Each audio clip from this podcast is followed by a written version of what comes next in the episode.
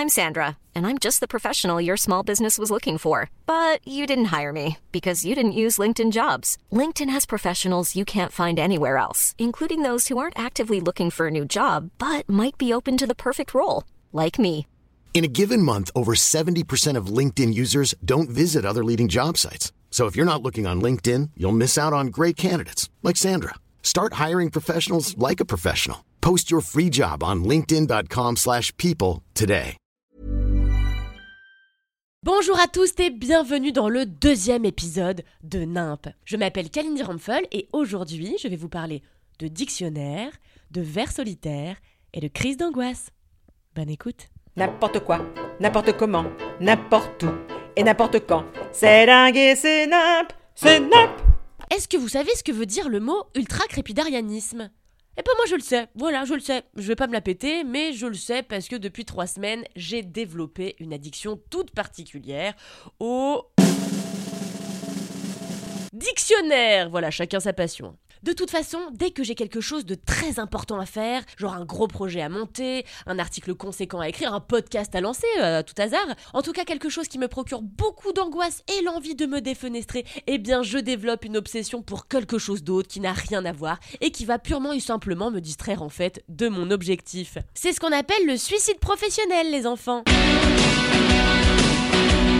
Par exemple, avant de passer le bac et au lieu de réviser, j'avais entrepris, je me rappelle, une collection d'appos à oiseaux. Vous savez, c'est les trucs, les petits trucs en bois qui ont fait fut fut dedans pour appeler les oiseaux qu'on trouve chez Nature et Découverte. J'avais fait ça pour apprendre à communiquer avec ce type de volatile parce qu'à l'époque, bah y a rien qui me semblait être une plus grande priorité que de tout faire sauf réviser mon bac. Donc là en ce moment, j'ai un gros projet sur le feu, ce qui fait que je place toute mon attention dans autre chose et cette autre chose est l'apprentissage de nouveaux mots et ce au quotidien. J'insiste là-dessus parce que le tout quand on procède à la substitution d'une activité par une autre, quand on fait l'autruche, quoi, finalement, quand on procrastine, le mieux c'est encore d'être rigoureux. Donc par exemple, je ne touche pas du tout au projet que je dois monter, c'est très important. Il s'agit de même pas y jeter un œil, de même pas répondre à des mails de relance des gens qui sont concernés par le projet, et pourquoi pas de carrément ignorer les coups de fil de collaborateurs qui attendent après moi. Voilà, donc là je le fais super bien, c'est top, je place toute mon énergie dans la recherche de définition, comme celle de l'ultra-crépidarianisme. Alors vous saurez du coup que ce terme désigne un comportement qui consiste à donner son avis sur des sujets à propos desquels on n'a pas de compétences. Voilà, donc c'est faire de la politique en fait, ou tout simplement être un homme. J'ai pas appris que ce mot-là, hein, vous en doutez, sinon ça n'occupe que deux minutes de ma journée. Or, j'ai 35 heures par semaine de procrastination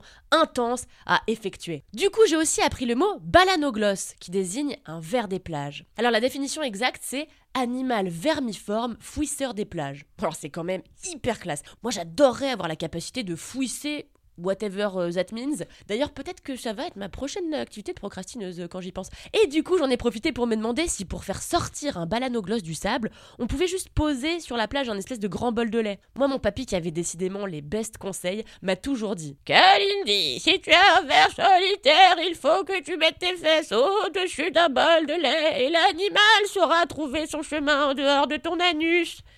Je crois que. Je crois qu'il n'y a aucun être humain sur Terre qui fait la vieille personne aussi mal que moi. Sinon et sans transition, j'ai aussi appris le mot cénotaphe, qui désigne un tombeau élevé à la mémoire d'un individu, mais qui ne contient pas son corps. Alors, là, on peut se dire que c'est étonnant quand même. Je veux dire, où est la personne? A-t-elle été victime d'enlèvement posthume? Si oui, c'est très grave, il faut appeler la police. Qui était cet individu pour qu'on ait envie de le soustraire à son sort pourtant hyper funky de se faire manger le fionneau par des insectes? Peut-être même d'ailleurs par un balanogloss, pour peu que le gars ait été enterré près de Biscarrosse. Voilà, donc gros mystère derrière ce mot. Et puis je vous en fais un petit dernier pour la route, j'ai aussi appris le mot entéléchie, qui signifie état de perfection. Donc par exemple, c'est moi.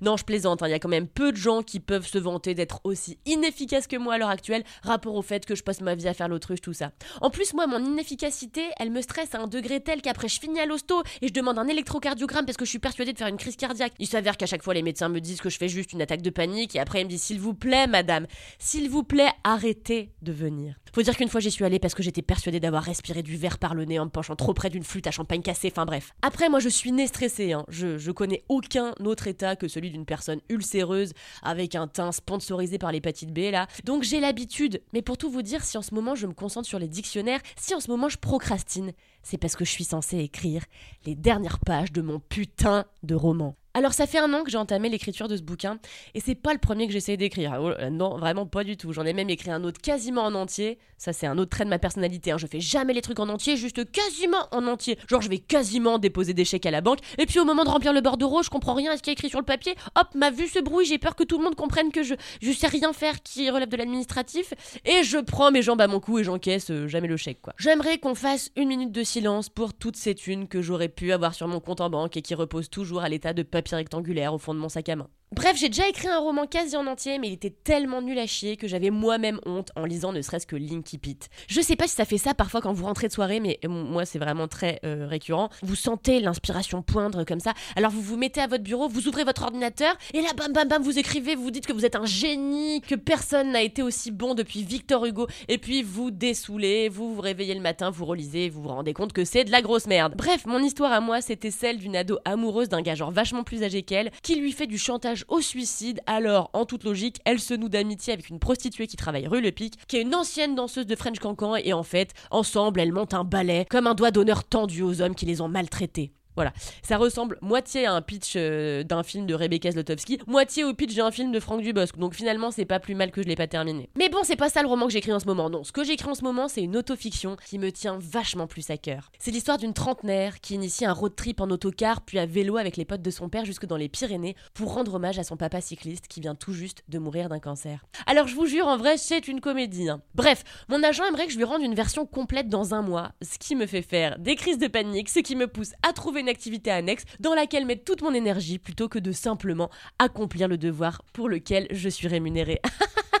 Amusant, non? Résultat, j'ai pas écrit une ligne des derniers chapitres qu'il me reste à rédiger, mais je suis incollable sur les termes fébricule, galimafré, hypalage, levreté, qui soit dit en passant n'a aucun rapport avec votre position sexuelle préférée du samedi soir, maringouin, néoblaste, oronymie, philotaxie, satyriasis, valétudinaire et cacoriafophobie.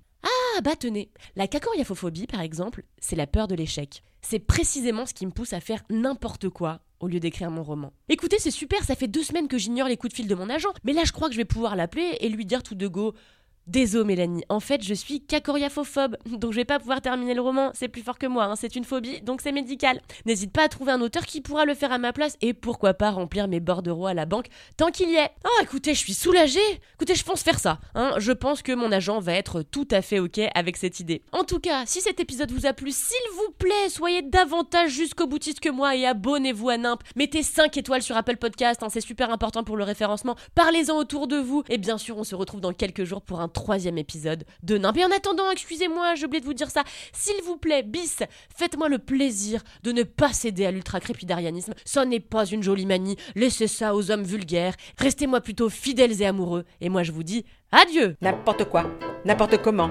n'importe où et n'importe quand. C'est dingue et c'est nimp, c'est nimp.